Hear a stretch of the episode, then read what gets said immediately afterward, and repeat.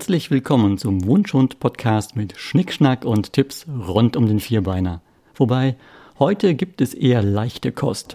Thema Schnickschnack. Es geht um vierbeinige und auch um zweibeinige bunte Hunde. Um zufällige und echte Hundepromis und was man dafür alles tun muss. Und warum uns Lassie alle beschummelt hat.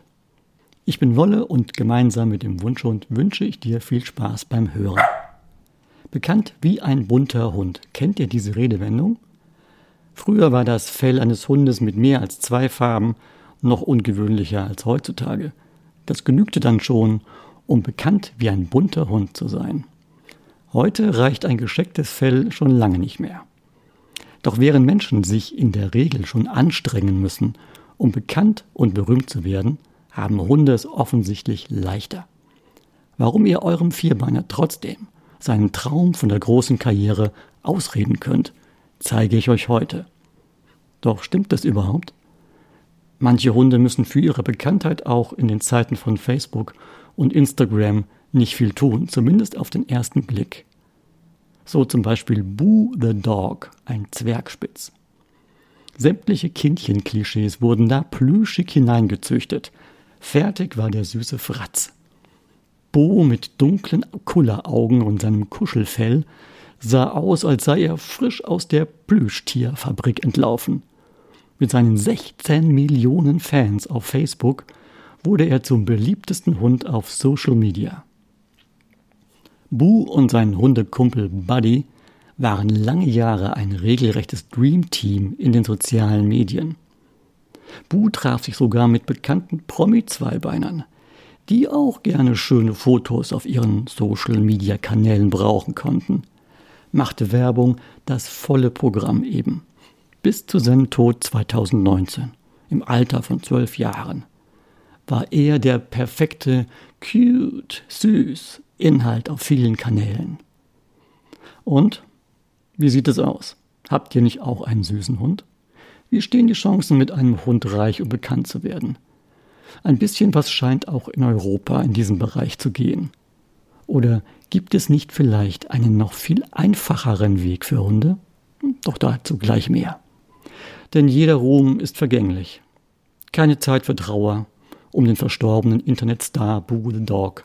Für Nachschub war schnell gesorgt. Ihr seid mit eurem süßen Wunschhund also etwas spät dran. Ein Quasi-Klon von Boo ist das Schoßhündchen Pom, das immerhin auf über 10 Millionen Follower auf Instagram kommt.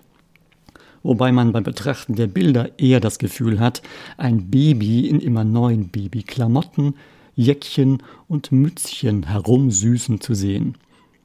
Den Besitzern oder den Leckerchen zuliebe. Denn so gerne tragen Hunde nicht rote Kostümbärte oder rosa Einhornmützchen. Baby, ey, Einhorn. Genauso wenig wie Mops Duck the Park, dessen amerikanische Besitzer durch die Ausstaffierung des Hundes mit diversen Utensilien und Werbeverträgen ebenfalls sehr ansehnliche Einnahmen erzielen sollen. Und was ist der entscheidende Unterschied zwischen den bekannten Internethunden und den süßen Bildern, die mit deutlich geringerer Beachtung auf vielen privaten Kanälen auskommen müssen, Schrägstrich dürfen, mindestens drei Dinge, um bekannt zu werden. Ein klarer Fall von frühzeitig am richtigen digitalen Ort und extrem Social Media affine Besitzer. Wer zuerst kommt, wurde in den frühen Jahren von Facebook und Instagram zu Everybody's Darling. Je mehr Klicks, desto mehr haben die Plattformen die Beiträge weiter gehypt. Und zweitens wichtig, viel harte Arbeit und regelmäßig Dinge posten, bei denen es nur um den Effekt geht. Ist Marketing, hin und wieder ein lustiges Bild vom Spaziergang, reicht da leider nicht. Denn hinter jedem bekannten vierbeinigen Social Media Star stecken emsig postende Besitzer, ist ja klar. Doch haltet ein, bevor ihr jetzt verzweifelt in eurem Smartphone nach den entzückendsten Posierfotos eures Hundes sucht, schaut euch diese Accounts vielleicht mal vorher an. Ob ihr das wirklich wollt? Wer dann immer noch ernsthaft interessiert ist, der sei auf die dritte wichtige Zutat für den Erfolg der bekanntesten Internethunde hingewiesen. Mitentscheidend ist nicht zuletzt die deutlich größere Reichweite eines sogenannten Petfluencers im englischsprachigen Raum auf den Social-Media-Plattformen. Euer Hund schaut euch enttäuscht an, weil er doch so gerne Karriere gemacht hätte. Heißt das, in Europa wird mit Werbehunden im Internet kein Geld verdient? Doch, nur weniger. Bei frühzeitig gestarteten Kanälen und viel investierter Arbeit könnte sich eine entsprechend große Bekanntheit auf Social Media angeblich auch hier in Einzelfällen finanziell lohnen. Das kann man zumindest einem Artikel der digitalen Marketingplattform OMR entnehmen. In einem Beitrag nannte der Gründer der französischen Petfluencer-Agentur My Pet Agency gegenüber OMR vor ein paar Jahren Zahlen. Die erfolgreichsten Haustiertalente sollten demnach bis zu 60.000 Euro pro Jahr verdienen können. Was dafür aber vorab als Aufwand nötig ist, ohne Erfolgsgarantie versteht sich. Oder wie viele das auch tatsächlich geschafft haben, das ist natürlich alles unklar.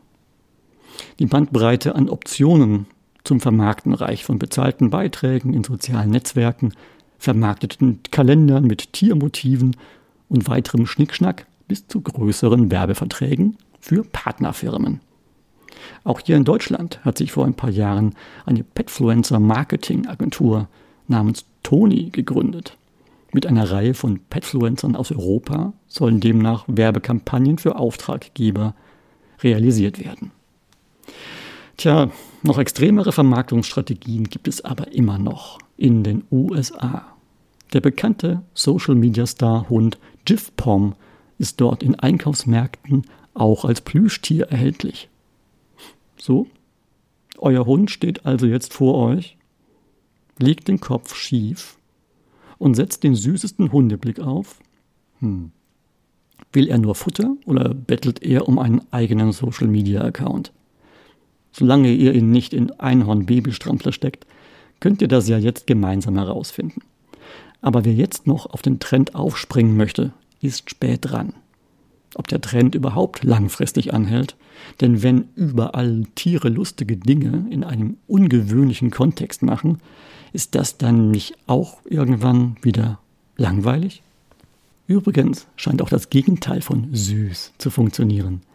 Die weltweit berühmte Grumpy Cat konnte so richtig mürrisch gucken. So mürrisch, dass anscheinend viele Zweibeiner beim Betrachten der Fotos eine verblüffende emotionale Nähe gerade zu dieser Katze fanden. Vielleicht wird ja Grumpy noch das offizielle Wappentier der Pandemie. Gründe fänden sich genug. Oh je, nun blickt ihr wahrscheinlich in enttäuschte Hundeaugen, die gerne groß rausgekommen wären. Doch vielleicht ist euer Hund auch nur ziemlich schlau, weil er schon davon gehört hat, dass man als Haustier auch ganz ohne Babystrampler oder Werbung für große Firmen bekannt und berühmt werden kann. Keine Sorge, es gibt gute Argumente, eurem Hund auch das auszureden. Versprochen. Auch wenn es stimmt. Der einfachste Job, um als Haustier bekannt zu werden, ist ein bekannter Besitzer. Denn süß zieht immer. Deshalb sind Haustiere natürlich auch tierisch willkommen in den Social-Media-Kanälen von Schauspielerinnen, Fußballstars und anderen Entertainment-Größen. Inklusive aller Premium-Dienstleistungen für das Haustier, die ein solches Leben mit sich bringt. Beispielgefällig? Die Katze von Fußballstar Ronaldo tollt immer wieder gerne, prominent durch kleine Videoschnipsel, zusammen mit dem aktuellen Spieler von Juventus Turin. In diesem Promi-Leben musst du als Haustier nicht wirklich vor der Kamera arbeiten und bekommst trotzdem alle Vorzüge. Ronaldos Katze wurde im Februar von einem Auto angefahren und schwer verletzt. Dumm nur, wenn Ronaldo in dem winzigen, beschaulichen Turin keinen einzigen für ihn vertrauenswürdigen Tierarzt findet. Prompt ließ der Spieler sein Tier mal kurz per Privatjet für ca. 3000 Euro zum Tierarzt nach Madrid fliegen und Haustier First Class, das gibt es natürlich schon deutlich länger. Geflogen wird natürlich auch zum Zweitwohnsitz. Denn Ex-Fußballstar David Beckham hat seinen Hund schon für mehrere tausend Euro auch von London nach Los Angeles fliegen lassen. Denn für so etwas gibt es bereits seit über zehn Jahren Pet Air, ein exklusives Transportunternehmen, das sich auf die Premium-Beförderung von Haustieren spezialisiert hat. Doch es darf bezweifelt werden, ob es bei vielen Promi-Hunden wirklich Grund gibt, sie zu beneiden. So mancher Hund könnte wohl auf den Star-Status auch gerne verzichten. Die meisten Hunde würden wahrscheinlich ausgiebigere Spaziergänge und mehr Zeit mit ihren Besitzern gerne gegen irgendwelche Premium-Services eintauschen. Zumal das Promi-Leben auch für Hunde nicht ungefährlich ist. So zum Beispiel bei Pop-Ikone Lady Gaga, die insgesamt drei Hunde hat. Ihre beiden französischen Bulldoggen, Koji und Gustav, wurden im Februar bei einem bewaffneten Überfall in Hollywood gestohlen, als ein Mitarbeiter die Hunde ausführte. Und der Hundesitter soll dabei sogar eine Schusswunde erlitten haben. Eine Frau hatte die beiden Hunde nach dem Überfall gefunden und Lady Gaga soll zuvor eine Belohnung in Höhe von 500.000 Dollar für die Rückgabe der Hunde versprochen haben. Ob das jetzt in Hollywood so ein Geschäftsmodell wird, das Nachahmer findet? Vielleicht gibt es ja bald Bodyguards für Promi-Hunde. Und überhaupt, fragt euren Vierbeiner mal, ob er für den Vorzug, der Hund eines Promis zu sein, lieber einen solchen Hundenamen hätte, wie der Hund Flossie von US-Schauspielerin Drew Barrymore, Kiwi von Lena Meyer-Landrut oder bei US-Schauspieler Adam Sandler als Hund Matzo Ball, zu Deutsch Fleischbällchen zu heißen. Dann doch lieber Hund sein bei ganz normalen Nicht-Promi Herrchen und Frauchen, oder? Schön. Ich sehe, ihr seid euch mit eurem Hund einig. Und überhaupt, war früher nicht alles besser? Gibt es eigentlich keine echten Hundestars mehr? Was über kurzzeitig gehypte Internethunde hinausgeht? Ich fürchte, die Zeit der großen Filmhunde ist wohl vorbei. In den letzten zehn Jahren gab es zumindest nur noch wenige neue bekannte Filmhunde im Kino. Frank, der sprechende Mops aus Man in Black, war ein bisschen zu außerirdisch und vulgär, um richtig süß zu sein. Der schauspielende Mops selbst starb zudem kurz vor den Dreharbeiten zu Man in Black 3 2011. Und der Film Hachiko um eine historisch verbriefte Hundetreue zu seinem Herrchen im Film mit Richard Gere lief auch schon im Jahr 2009. Hm.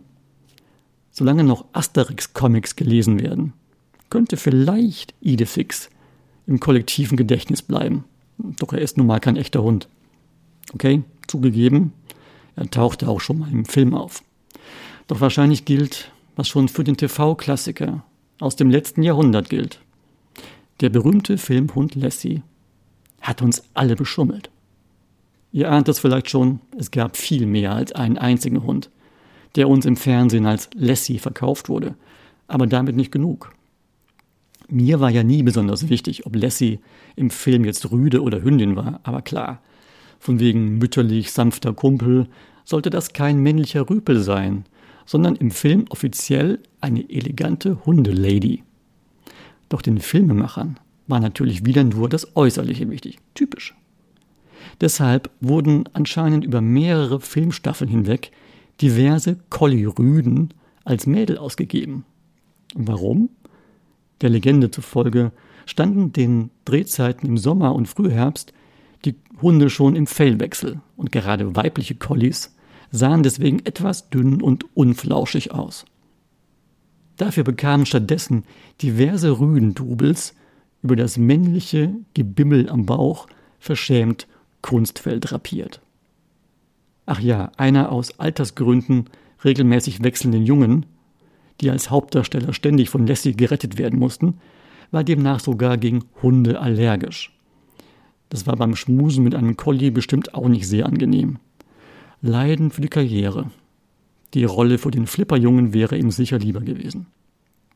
Ihr seht, mehr Schein als Sein, das gab es schon lange vor dem Internet und vor dem heutigen Hype um diverse Stars und Sternchen. Dann doch lieber einen bodenständigen Hund, den es nur einmal gibt und der nur euch gehört. Weiterführende Infos und Links zum heutigen Podcast findet ihr in unserer Podcast-Rubrik auf wunschhund.de. Dort könnt ihr auch den Podcast abonnieren, ebenso über Podcast-Apps und Plattformen wie Apple oder Spotify. Bis zum nächsten Mal. Viel Spaß bis dahin für euch alle mit eurem vierbeinigen Freund. Wünschen Wolle und sein Wunschhund.